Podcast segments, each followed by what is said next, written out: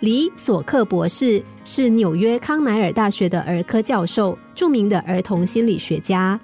在提到母亲早年对自己的影响和教育的时候，他这样写道：“母亲小时候为了躲避哥萨克人的骚扰和迫害，被迫离乡背井，漂洋过海来到了美国。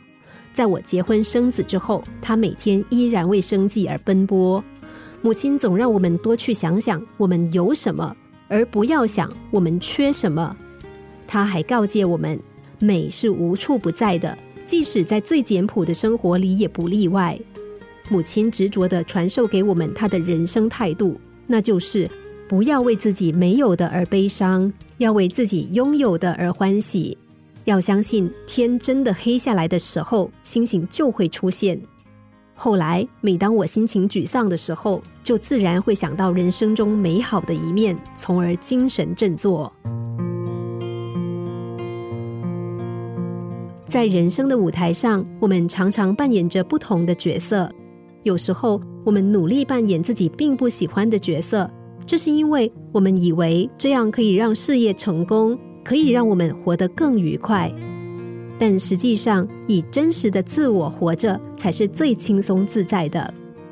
如果我们患得患失，把真我隐藏起来，那样不但可能会让事情的结果和我们的期望背道而驰，更会让我们自己疲惫。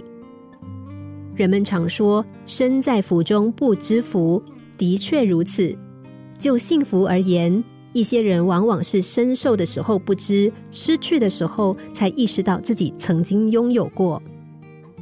或许在不幸降临之前，我们一直在不断的追求幸福，但殊不知，事实上我们早就拥有它了。难道不是吗？当你走进病房，见到许多病人还在为生命而奋斗。不觉得自己正生活在幸福之中吗？